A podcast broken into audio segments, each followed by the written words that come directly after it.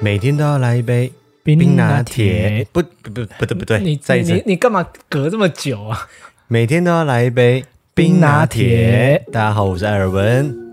我是五一，你你是又在停顿了，是不是？ 我又忘记我要自接你是开始在放空模式？还没还没还没。欢迎回到艾尔文的这个 podcast 节目第十九集了，恭喜大家度过了上一周上六天班的这个礼 拜。哎，很累，这个怨叹声是？可是刚才看了日环食，心情好一点。对，我们刚刚因为现在的时间是二零二零年的六月二十一号下午的四点四十九分，我们刚刚才在外面看完日环食进来，因为我们今天其实原本没有想要去看的，只是刚刚我们三点多才用餐，午餐的部分就比较晚用餐，然后走到外面去的时候就感觉，诶，阴风阵阵，就感觉好像真的有点不一样，就是好像这个世界被墨镜盖着一片这样子，呃，就比较暗呐、啊，没有到墨镜那么严重啊。就是感觉很不一样。对对对所以我们就吃完饭立刻冲回家，想说赶快去阳台上面看一下。所以我们刚刚看完了这个，下一次要再等两百年以后才会发生的天文奇观正确数字好像是一百九十五年，哦，差不多啦，对啊，就是大概大概是两百年左右的时间，就是你下辈子投胎的时候了、啊。可能要下下辈子 哦。接下来的这个礼拜，大家就只要大部分啦，就嗯只要上三天班嘛。对，所以礼拜一、礼拜二、礼拜三上班，然后接下来就是放年假了。可是我们只要上两。两天班，嗯，因为我们在这个端午连假当中，我们还是很很很犯贱的安排了一个小旅游。 对啊，要不然想说放那么多天都在家的话啊，有点无聊。嗯，对啦，一方面也是因为我们也要出去拍摄嘛，对啊，就是制作一些新的跟旅游相关的 vlog 来给大家看。要补充新的题材。对， 呃，我们有尽量的避开人潮，所以呢，我们是预计先请一天的假，就五一啦，五一会再请一天的假，所以正式开始放假是礼拜四开始，嗯但是我们礼拜三就开始外出。开始希望真的不会塞车，因为说不定还蛮多人都提前请。其实我也这样觉得，因为现在大部分就是还是不能出国嘛，所以你很难讲说嘖那些国外的人，就是出国的人会不会就是也在台湾国内旅游这样子？可是我看我们要去的那个景点呢、啊因为我们那个要预约买票嘛，对不对？哎，对，他端午的那几天都已经卖 完了，可是我们去的那天还有票，哦哦哦，对，所以相对对，应该比较安全。也许吧。对啊，希望啦。希望希望，OK。那我们也在昨天，呃，应该是说大家听到的前两天也发布了我们最新的 Vlog，也就是宜兰的一日游，我们去了林美石盘步道，还有一个是东山河的清水公园。那在嗯 YouTube 的主频道上面都可以看得到了。都是很漂亮的地方，也很舒服的地方。对啦，简单来说，其实不会让你觉得说去到那个地方会哇塞很震撼还是什么，但其实是一个很舒服、适合一个小旅行的地对方。啊，宜兰跟花东就是好山好水好地方啊。其实没我错非常喜欢去那边，如果不塞车的话。 那前提是如果不塞车的 对啊话我最后有很快速的讲出来。 ，OK。那我们这个礼拜直接进入主题哦，我们就不哈拉那么一大一大堆了。真的吗？不哈拉吗？可我觉得你今天的背景很特别欸、今天哦、嗯，还不错哦，对啊，就是一个灯光效果，不是真的窗户在那一边，对啊，怎么可以制作出好像有一个窗户在后面的感觉就？一个百叶百叶。窗对，大家晚上的时候可以看得到。到底怎么用的啊？因为我看不到百叶窗啊。 我以后再制作影片再跟大家讲好了。我们现在回来 Podcast。那这个礼拜我们要来跟大家分享的主题是，呃，艾尔文来台，严格来说应该是十年又九个月的时间，在台湾的租房体验。怎么会突然想要跟人家分享租房子的体验呢？就是我们的题材本来就是从生活当中来去发掘嘛，嗯，就是从我们的生活当中，然后来去做延伸。那最近刚好也是有在看叫租工作室的这一件事情，嗯，就是希望我们可以找到一个更新的地方，然后更大的地方，不会跟家里面混在一起。那这个地方，我希望它可以挑高，然后希望空间感够大，可以让我来进行拍摄各种场景，比如说 podcast 的，然后开开箱的，然后上面是往下拍的场景，就是各式各样的场景。然后离家近，有停车位，哎，对租金便宜，对，感觉很难呢、怎么办？结果我就发现是自己异想天开了。对，所以呢，我们今天就来跟大家分享一下，在过去这十年多的时间里面，我在台湾的租屋体验。我在二零零九年的九月份来到台湾的。那第一年的时候，因为我是外籍人士嘛，我们就保障宿舍，学校有保障宿舍就对了。对，所以我是入住在学校世新大学的宿舍里面。世新大学的宿舍如何？环境如何？应该还不错吧？哎诶我忘记我前几天看谁分享，哎、嗯是不是翔仔啊？就是你跟我们也有聊到宿宿舍，舍，对对他说台湾的宿舍真的还蛮糟糕有在的改，进。 对啊，对啊，对啊，就是台湾就是典型的那一种，就是四人房的那种，上面是你的睡铺，下面就是你的桌子那一些嘛，反正就是很简单、很普通的一个小空间啦。那嗯，那个时候可能年轻嘛，也没有要求这么多啊。我睡的时候还是睡那种就是竹的那硬的那竹种，筏啊，木板木板床，哎，对，类似像那一种的，就是这样哦 竹过的。筏睡一睡就 飘走了，我又不是摩西， 反正就是睡在那样子的空间。所以到第二年的时候呢，其实就没有抽到宿舍，所以我就必你须是不是也不想抽？啊我一方面是也希望自己抽不到啦，那这样就可以在台湾有在外面住的体验嘛。呃，而且那时候跟室友一起住会很不方便嘛，嗯啊，对，就是嗯尤其你的身份，呃，对， 你知道，就是做什么事情都很不方便，就是尤其是一些私人的事情。可是它唯一的好处就是便宜啦，还有离学校近。哦，超级无敌便宜！我是忘记多少钱了、但是住校真的是很便宜，很便宜。而且你要上课，比如说早八的课，你可以七点四十五分起床，刷个牙就直接去上课了，哦，这真的很方便。现在就像我们公司配配置的宿舍也超便宜啊，好像一个月才一千块左右吧。一千块一个月，对，可是环境很烂，环境很烂，哦是说真的很烂。哎，我不是，你知道林医师是我在台湾的一个高中伴同侣学嘛， 啊，我只把给他扒了、欸， 就是他，我们高中来台湾念书的蛮多的，但是真正留下来在台湾的人，目前啊呢、我们班上只剩下三位。嗯，我呃，一个是我，一个是林医师，还有一位我比很少出现在我们影片当中，曾经出现过一次的叫陈医师。他呢是，我还问你要讲什么不可以讲的，没有没有没有，他就是陈医师。那他也是骨科的医生，然后现在服务于嘉义的某间医院这样子。哦，我以为他也是牙医耶。没有，他他的老婆是牙医，哦他是骨科。那他们已经在台湾就是结婚生小孩，老婆也是马来西亚人。啊，结果呢，他们也有配置宿舍，对，他的宿舍超豪华呢，就真的是这这种家的类型，然后重点是才几千块而已，医师，而且他们在嘉义有可能租金比较相对相对来说本来就比较较便宜了，对，对啊然后又再加上又是公司付的宿舍，我看到之后真的觉得哦，好羡慕 哦。啊，不要羡慕。我们先拉回来，你第二年 OK，所以第二年呢，我就是如愿的没有抽到宿舍，所以我就搬出来住。那个时候其实一刚开始找房子的时候，我是先找世新我们也是在那时候大学附近刚认识的，对不对？认识你的时候，你还住在宿舍啊？对对对，我们是四月份认识啊，啊，我对是啊大概六七月要搬出来啊。对啊，所以你是那时候去找房子的嘛？对这我还呃这段我还有经历过。我还有叫你过来跟我一起看房子嘛，那时候呃，总之你最后是找到在南四角的，对，就是离你学校近。没有没有没有，原本我是要找真的很近的，就是在木栅那一边的，因为我是念世新大学。可是看了几个房子之后，后来我就想说，嗯，好像没有很喜欢，所你以再那时候继续是不是找第一次体验到在台湾租屋其实还蛮困难的？上网，我觉得还蛮方便的啦，上网五九一看一下就好啦。没有我说就是找到很自己喜欢的啊，价钱又觉得合理的。嗯。呃嗯嗯，对，我就觉得有点贵。那个时候大概都是在七八千左右的这个价钱，现在听起来好像还好，嗯哦现在是更贵了。现在又更贵，没错。对，所以在大概九年前的时候，大概住进套房的话，大概是七千多、八千多左右。那后来我就想说，那因为已经知道五一这个人很懒了，所以我就想说，那我就住在中永和好了，不要这样趁机表我。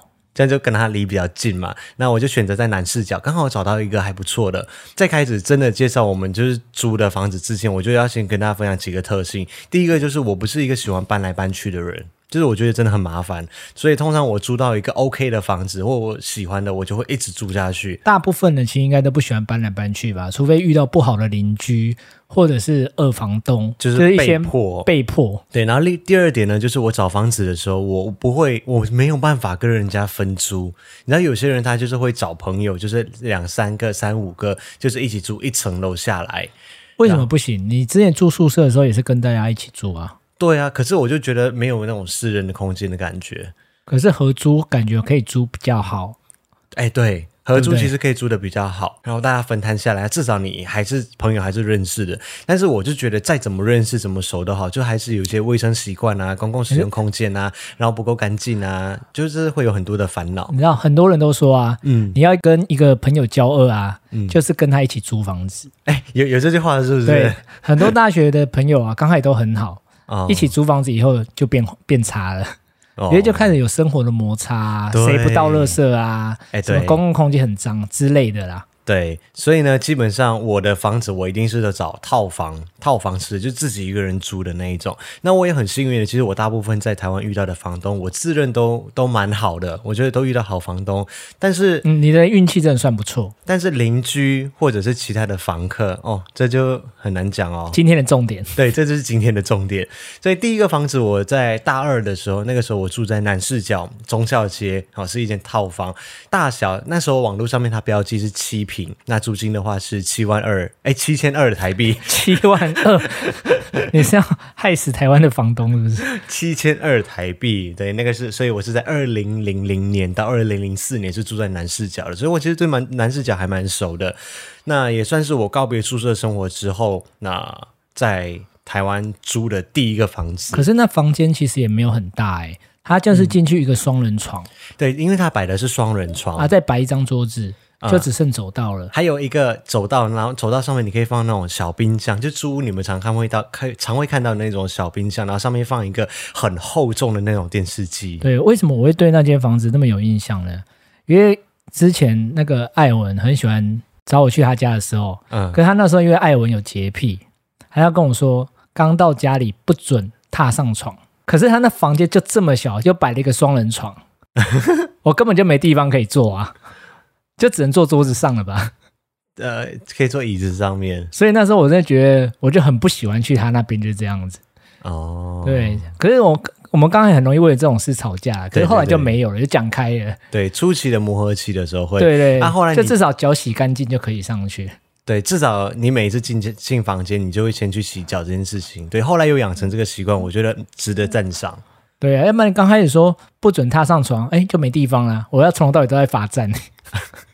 好啦，然后我觉得房东的人他也蛮好的，因为我那时候是住在二楼，然后房东他是住在五楼、六楼这样子的地方，就是我的楼上啦，所以他基本上他每天的工作呢，就是打扫这一整栋楼，哦，就是扫扫地啊，然后他又是电梯大楼，就是擦擦玻璃啊什么什么的。而且你记得吗？那个时候两千年哦，已经有指纹，现在多少大厦里面都还没有用指纹辨识，他那个时候他就用指纹辨识嘞、而且房东是不是有开一个指纹给我啊？对，房东有开一个指纹给你。对啊，真的是好房东哎、他原本是说你一个人住的话是这个价钱，如果说两个人租的话就要再加五百块，因为会有水那些。因为那个时候、嗯呃，那个电费是算度数的，但是水费的话就是包在里面，所以他就讲说要再收五百块。我就想说五百块的水费那是搞要喷笑哦。可是你那个房东还有一个很值得夸奖的地方，就是他是一间一台洗衣机，没有啦，没有到一间吗？可是至少他洗衣机很多台。我们二三四楼都是在二嗯楼，只有二楼有阳台，三台洗衣机啊，大家一起用啊。哦，可是我记得你那时候洗衣机算多了但我觉得好处是至少不是投币式的那一种，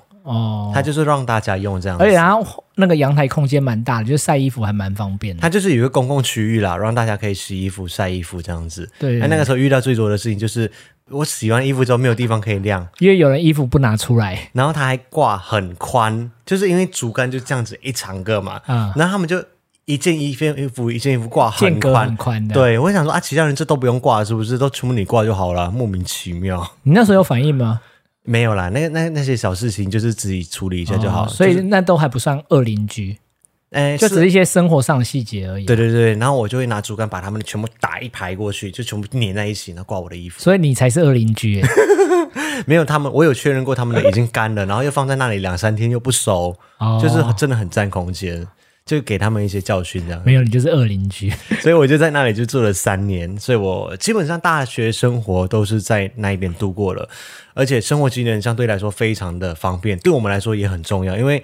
门口它就有早餐店，有便利商店，然后走路十分钟到南市角捷运站，然后骑车最快十二分钟可以到世新大学，走两三步路，外面其实就是新南夜市了。那附近吃的也很多啊，半夜也有永和豆浆什么东西，我就觉得非常的方便。对，以它的房价 CP 值来说算蛮高的啦，生活机能方便，嗯，房间干净，空间也还 OK。对以学生来说啦，所以在那间房子里面呢，基本上我就没租到毕业了。对就到毕业了。然后我我觉得也没有到很多奇葩的事情发生。嗯，而且房东人又好，所以就很安稳的住到毕业。对他就是也很舍不得我离开， 因因为我我我每一个房东都是这样子，就是每次我要搬走啦，然后他们都会讲说，哎，因为房客怕遇到坏房东，对房东也怕遇到坏房客，对，其实是双向对，的，因为请神容易送神难。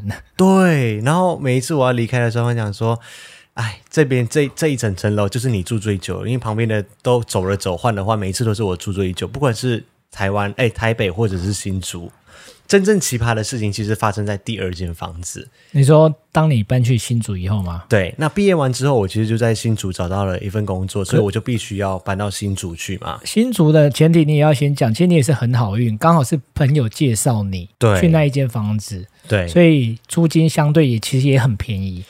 以它的空间来说，没有没有没有，他没有到吗他只给我减三百每个月而已。可是我觉得它以它的空间跟它的价位、它是有算我比较 OK 啊优惠一点点哈。我们来讲第二个房子，第二个房子呢在新竹市南外街，它也是一间套房。那我们我是住在二楼，二楼里面大概有六到七间房间。那可是它就里面比男视角大很多了嘛。嗯比男视角大，就是大家其实看我早期的开箱影片都是在那个房子里面拍摄的，大概十平左右。然后租金的话，它是算我七千五，它原本是要租啊七千八到八千之间的。那因为刚好是有朋友认识的，然后帮我介绍一下，那我就看了也觉得啊 OK，所以我就租下来了。二零一四年到二零一八年的时候是住在那一边，那总共是住了五年。这栋房子里面呢，就发生了非常非常多稀奇古怪的事情，就是今天的重点了。对对，今天的重点 啊，我们先来说一下这个房子，它非常好的地方呢，就是因为它是在市中心。嗯，它其实我是在巷子里面叫南外街，但是我的两侧呢，一边林就是森路对，一边是林森路，另外一边就是中华路。那如果大家对新竹熟悉的话，这两条路就是主干道就对了啊啦。走路就可以到车站了。走路大概十分钟可以到火车站，可以到转运站，然后不到五分钟可以到大圆柏，然后再来也蛮靠近我运动的地方，就是在 Virgin 林森店，走路七分钟可以到。基本上就是生活都很方便，像五一过来的时候啊，我去接他，去转运站那里接他，其实也都很近。然后晚上的时候，我们就会走路去大圆柏那边看电影，就是整个生活机能上面是很好，都很 OK 的。那跟第一个房子一样的地方呢，就是房东都住在楼上，嗯，而且房东人也都不错。哎，对，房东人也都不错。那他当他有自己的正职啦，他就没有在打扫什么整栋楼，他们是有聘请别的人来去维持干净这样子。那那个时候我也是住在二楼，所以呢，奇葩的事情，就是你的邻居啦，对，就是啊我的邻居了。我觉得有三件事情，我今天我今天有把它写出来，就三件事情来跟大家分对，享，这三件我当初听我都觉得很匪夷所思。就是比扯淡还扯对，比扯铃还扯。第一个就是我们那一层楼啊，就是有个走道嘛，中间的走道，那你走过去就是有六七间的套房这样子，所以啊、我住的这边，我的对面也会有别人住，所以它就是两排的那一种。嗯，好，然后我就感觉到叫什么龙龙龙蛇混杂哦，嗯，龙蛇混杂，哦，来的人真的是不简单欸每一个比一个不简单。我后来知道说，他们就是我对面那些房间跟对面的隔壁那些房间，他们两队是认识的。结果呢，他们就是很常会找一群的那种八加九这样子，然后来家里面开电视开很大声，然后又喝酒又大聊天，而且都是那种凌晨三四点。你说对面的吗？我对面的对，旁边的不是也是吗？呃，旁边外国人啊呢、对，那个是另外一另外一个旁边，就是有两间都是这样。但是我我外国人，我觉得他们就是可能就是他们的生活习惯，而且他们大部分周末是在周末的时候才会这样，我就觉得尚可接受。但是我对面那个是连平日都这样子、欸，喝酒大聊天啊，什么到凌晨两三点、三四点，然后在那边大吵大闹，这件事情我是没有办法接受我。记得你们是不是后来有请警察过来？没有，一你开是始叫房东来处理而一已。开始的时候，我只是去按门铃而已，因为已经凌晨两三点了，我就按门铃，我想说，哎、别人要睡觉哦，然后他们就会小声一点。但后来次数越来越多之后，我就开始觉得受不了了，我就打电话给房东，就半夜两点多打给房东，叫房东下来处理。因为嗯我知道我那个时间点，我要睡觉，隔天要上班，也不是我要拍片，他们那么吵，我也不能拍片，就是整个就是不上不下，我什么事情都不能做，就一直被他们这样吵。后来就有请房东来解决。那处理完之后，后来有一次就是闹得非常非常的大。男生跟女生已经吵到就是已经摔东西呀、然后就讲说你们怎么可以这样子对我？你不用再模仿了。他真的这样子，他可是真的我们知道，只是你不用模仿。他真的是歇斯底，里，你是要我死是不是？我才可以死给你看啊！然后就什么什么，然后隔壁的他的朋友也过来啊，就讲说，哎、你们这你们现在是怎样啦？要讲就讲清楚啊！我真的觉得你很爱模仿而已。没有，他们真的就是我发誓，我一点夸饰都没有，就真的是吵到很大声很大声，然后但是我觉得嗓音不会中你这样。我就真的是有，真的是有啊！问题少年，那你还敢去按门铃哦？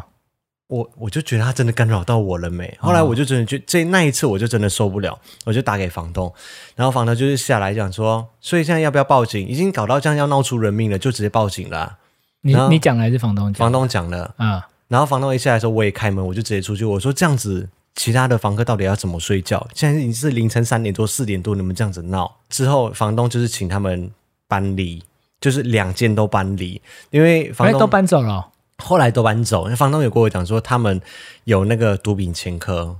哦可是那他们也蛮好沟通的啊，叫他们搬走就搬走了。他他就跟我讲说，哎，起身容易送神难啊，也是沟通了，一直叫他们搬走，他们死都不搬啊。后来就是强迫他们一定要搬走，后来他们才搬走了。第二件事情其实也是跟声音相关的，只是他们的声音呢，就不是那种大吵大闹啊、闹自杀什么什么的。第二件事情是叫床，而且是叫的很夸张、很夸张的那一种。你知道我们这一排啊，大概有四间房间，对面那一排有四间房间，他住在我这一排的隔壁，中间隔了两间房间的最后一间房间，他在那边叫床的声音，连我这里都听得到，而且是很夸张的那一种，他不是那种啊啊，他是那种不要一直学，我真的觉得没有加分。真的很夸张、很夸张的那种，然后就想说，哦，你怎么可以这么厉害？然后什么是用很低啊、很尖的声音这样子讲。他会自导自演啊。我原本也是以为他会不会只是开 A 片还是什么，可能只是放很大声。后来我真的走过去他门口听，没有，他真的在那边叫。你还真的跑去门口听，你是不是？我还录音，我那时候还有录音啊，我不是有发给你，哦，好像有这个我印象。不是我去找一下，如果有音档的话，我就把它放出来。 应该不需要啦。然后，然后到最后啊，就是就是完事了之后，那个男的就讲说：“Hey Siri，开灯。” 哎，我的 Siri 在开灯，你不要闹。他他就这样子讲，然后后来我就觉得哦，偶尔可能就是爽一下什么，就是 就算了。就算了，结果不是呢，他一个礼拜可以爽三天，然后每一次都叫了这么这么样的大声，哦，体力那么好，然后我就也是受不了，然后我就跟房东讲，然后后来房东就不好意思，也是当面的跟他讲，就贴了一个纸条在在他的门口，让他去拿，他没有摊开信，因为摊开信可能大家都看得到， 那就是贴了一封信，然后让他自己去理解这样子。但是后来就因为我住的时间真的太长了，我住了五年的时间，所以后来他们也搬走，然后这件事情就默默的就消失了。这个事情好像在爆料公社常常有人在反映，好像很多租客都会遇到类似的情情形，所以这两个都是感觉都是影响到整栋楼或整个邻居嘛，不是单单独在影响你。对，可第三件事情就是单独影响你的，哦，第三件事情我我觉得应该没有到太多人遇过，我觉得对这件事情真的是蛮奇葩的，这也是。是我觉得最奇葩的事情了。这我跟我自身相关的，因为就是我租的是一个套房嘛，每个房间都有自己的阳台。嗯那我的阳台外面其实就是没有东西的，就是外面没有其他栋房子，也没有窗户还是什么，所以我其实我蛮习惯就是。开着窗帘，或者有时候为了让房间通风，我就会不关阳台的门，这样子而且你在家里那时候都不穿衣服，就是热啊啊，或要不然就是为了有穿省内电裤吗费，没我就全裸啊，对啊，就全裸嘛。我蛮对习惯在家里面全裸的对，要不然就是可能会穿一个小四角裤这样子。不对那还是丁字裤，呃四四角裤，我在家 我不喜欢穿那种紧的那种三角裤。嗯那在家里面，你知道，就是会有一些自己要做的事情，什么事情啊？就是生理需求啊，就在房间里面打手枪啦。啊，我就不会在厕所里面打，奇怪，我 自你己可以用文雅一点的说法吗？要自慰 吗？这样也比较文你雅就吗。说生理需求就好了。啊，反正就是大家都知道的事情。嗯那我在我自己的房间里面嘛，我就也没有想说要在什么浴室里面，反正我就是开着电脑，然后看我的片子，然后打我的手枪，然后我就在客厅，就是坐在沙发上面打啊打啊打啊。然后突然间哦，有一天我就发现，就是有一个房间里面有一个闪光，那一天就是白天还有阳光的时候。就是有闪光在我房间里面这样闪一下，我就想说什么东西，然后我就往我的左手边前方看过去，阳台那边看一下，嗯，结果超超可怕，我看到一面镜子在那边反射，从隔壁伸一只手过来拿着一个镜子，隔壁邻居吗？对，他就是从他的阳台，然后拿着镜子，然后往外伸过去，伸到我这里来，然后透过那个镜子的反射看我在那边打手枪。所以那个邻居怎么会知道你那时间要打手枪？他观察你很久，我不知道哎、因因为为我也会注意，就是声音也没有开很大声，他们戴耳机听啊之类的嘛，嗯你那时候窗帘都没拉吗？我都没有啦， 就是就是开着啊，嗯因为这样子房间阳光也会进来嘛。那所以你第一个时间你怎么反应？我就是立刻穿起裤子来，然后想到底要怎么办。后来我有过去，我就过去他的房间，我就直接按门铃，他就死都不开门。嗯，然后我就想说，你再不开，我就报警了。他才开，隔壁是男的还是女的？男生。哦，也是男生就对了。，对，就我就讲说，你刚刚是不是在用镜子反射看我？嗯，他就死都不承认。我就说好，没关系，那我就直接报警，然后他才承认。可是如果他死都不承认，你也没有证据，对不对？好像也是哦，对啊， 这样讲好像也是啦。对啊，他如果你真的死都不承认，你就算叫警察来，好像也没有用啊。哦，反正那个时候我就这样讲嘛，反正我就跟他讲说，你就以后就不要再这样子了。我就说你有没有拍？他说我真的没有拍，我真的没有拍，我只是看而已。你那时候有录音吗？因为其实你至少你没有证有据。哦有有有有有，我那时候每一次我都是开启录音，然后把手机放在我的口袋里面，全程录音。对对对，我们还是要有一点正面意义，要教导大家，还是懂得保护自己，对我都有录音、啊，随时要那个记录，掌握对证据就对了。所以经过了那一件事情之后呢，我就自己有一点警觉性，所以至少每一次我要打手枪的时候，我都会把门关起来，就阳台的门或者是窗帘把它拉起来。啊，结果后来我发现一件更可怕的事情，这件事还没完就对了，还没有完，就所以下次直接到房间里看嘛。如果他是什么张孝全啊、彭于晏的话，就、啊欢迎。你再说一次看看。 反正呢，这件事情还没有结束。嗯，就某一天，你知道我每个礼每个周末不是都会上来台北找你嘛？对啊，就某一天礼拜天晚上，我回到家的时候要晒衣服的时候，我就想说，为什么我的阳台这么的干净？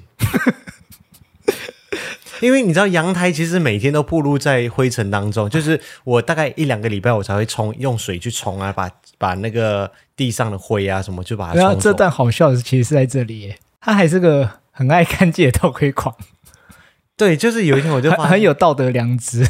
哦，回到家要晒晾衣服，我想说怎么会阳台这么干净？因为我冲的话，我最多也是冲地板上面的那些灰，我不会去擦窗，嗯就是那个叫什么透明的玻璃那个那个阳台的窗户门，对。嗯，可是连玻璃那边都擦的超干净的哦，我就觉得怎么会这样子，就觉得有点怪怪，我就假也就没有这样了。反正我就弄完我的事情之后，嗯然后我就回去房间就做我的事情。想说是不是有家庭小精灵之类的嘛？没有啦，反正就是一样嘛，就是睡前打个手枪，然嗯后我就也有关好那个帘子什么的都关好，结果我就打到一半的时候，就突然听到就是房间的那个冷气孔那边有声音，然后哦好我就可怕哦！很可怕，因为那时候套房它的那个冷气孔就是在阳台那边，它是这样连接的嘛，啊它就有对一个管子要接去外面。结果我就听到那边有声音，我一冲出去看的时候就没有，然后我就发现我那个阳台上面那边有一个洞，我就冲过去他的房间，我说你你刚哎怎么又怀疑是他？要不然我还能够怀疑谁嘛？会不会是房东？房东住五楼，他是要悬挂那个什么吊绳下来，是不是？ 而且房东好像六七十岁，没有没有，他是他的女儿哦住在这里，房东本身住在另外一栋大楼，房东非常有钱。然后我就说：“你刚刚是不是爬过来我这里的阳台嗯，？”然后他就沉默。我我真说的觉得他很笨呢，因为其实你都没有证据。：“哦，对啦对啦，他如果当下都你不要一直教换。坏人家这种东西好不好 好好，那你继续。？”他就一直沉默。然后我就说：“你是不是还跑过来我的阳台洗我的阳台？”他就点头。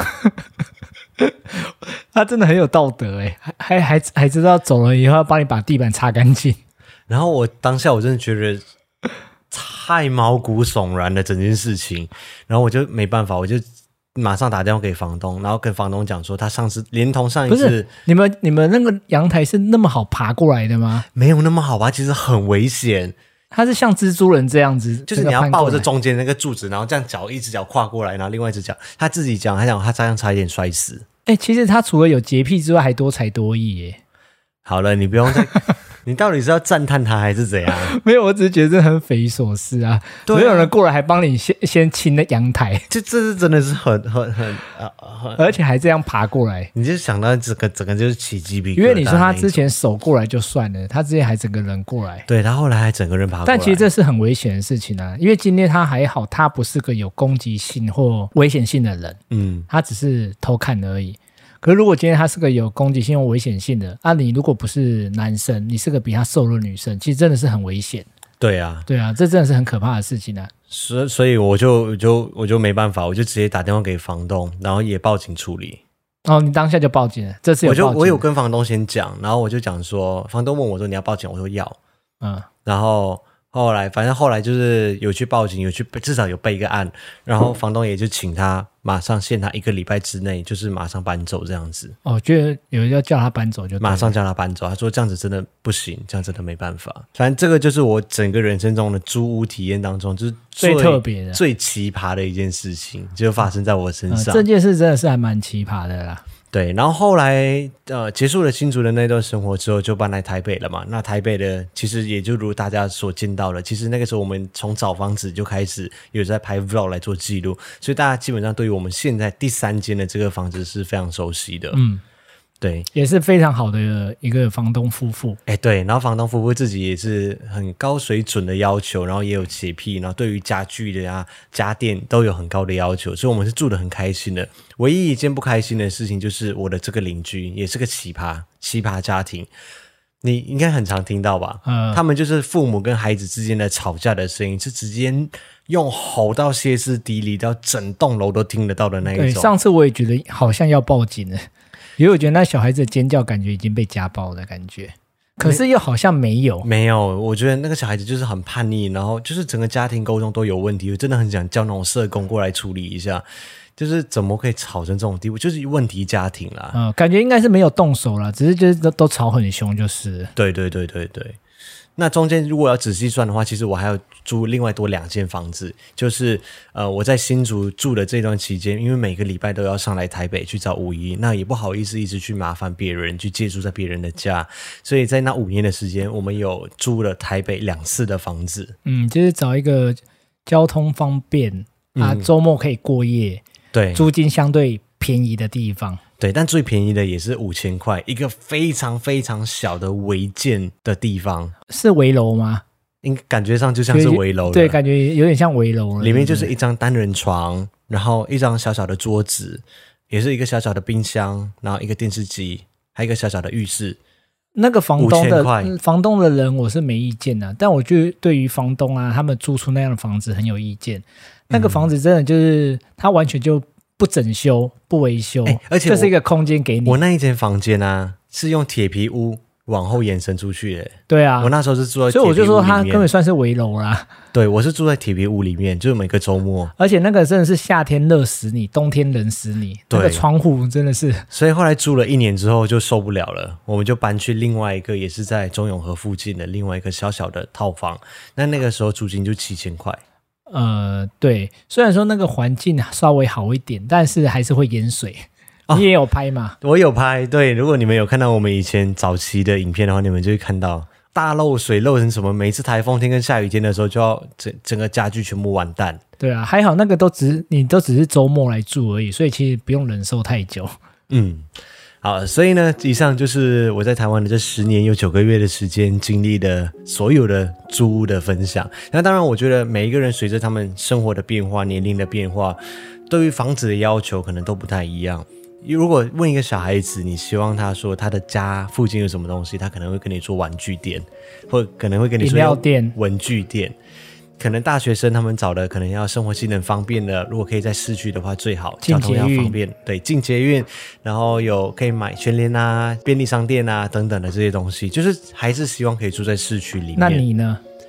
你说我现在吗？啊、我觉得我好像走的有点快，我现在开始要往郊区跑了，就是安静舒适，就是房子够大，渐渐的长大之后，也许你已经有了自己的交通工具，你有车子了，或者你的机车也方便，那你可能会想要找一个相对来说空间比较大，可以住的比较舒适、比较安静一点的地方。可能周围有没有百货公司啊，或者是有没有便利商店？啊、或者是不是在市区、在闹区这件事情，可能对你自己来说就没有那么重要了。就也许可以往往偏一点的地方去找房子，就不一定要坚持说一定要在市中心这样子，但好像也没有那么容易耶。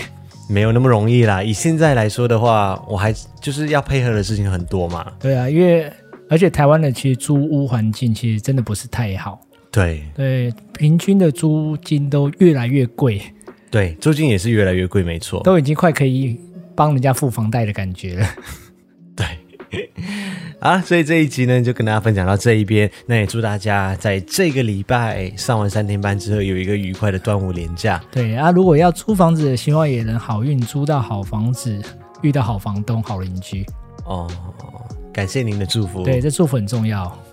那你最后要不要？大家都希望你可以在每一集的 podcast 的片尾跟大家加油打气一下，让大家在星期一上班的时候不要这么 blue Monday。